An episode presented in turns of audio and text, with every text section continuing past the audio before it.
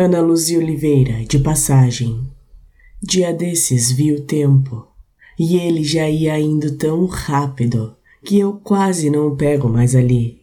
De relance, ainda vislumbrei o brilho do reflexo das memórias em seus olhos e perguntei: Ei, hey, é hora de ir ou de parar?